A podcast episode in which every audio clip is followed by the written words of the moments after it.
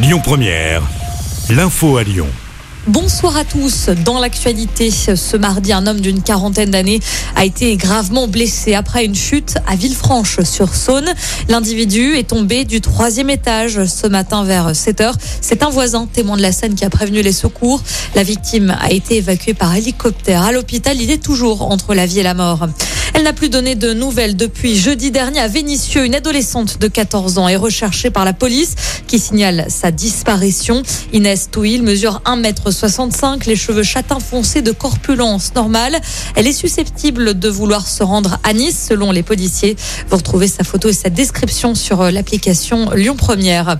L'actualité de ce mardi marquée également par euh, les nombreux mouvements de grève dans les hôpitaux.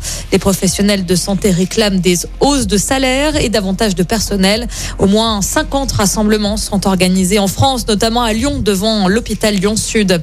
Les agents de la ville de Lyon sont aussi en grève à l'appel de la CGT. Un rassemblement avait lieu en début d'après-midi devant l'hôtel de ville de Lyon pour réclamer une prime de 1000 euros et des embauches. Et puis manifestation également du monde de la culture qui dénonce la suppression de quelques 4 millions de subventions régionales, notamment à l'Opéra, la Villa Gélée ou encore les subsistances. Un rassemblement se tenait devant l'hôtel de région à Confluence. C'est une info qui concerne de nombreux ménages modestes. Le chèque alimentaire sera versé à la rentrée, annonce la première ministre.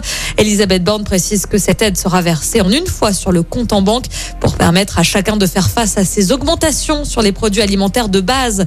Fin de citation.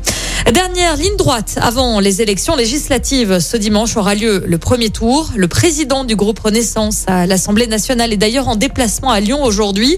Christophe Castaner vient apporter son soutien quatre candidats lyonnais de la majorité présidentielle lors d'une réunion publique ce soir dans le troisième arrondissement à la Maison des Italiens. Et puis ces jours de fête pour les Lyonnais, ils sont invités à fêter le titre européen du loup rugby ce soir à partir de 19h. Le rendez-vous est donné sur la place de la Comédie pour une présentation de la Challenge Cup depuis le balcon de l'hôtel de ville. On le rappelle, la saison du loup est terminée après sa défaite dimanche soir face à la Rochelle à Gerland lors de la dernière journée de top 14.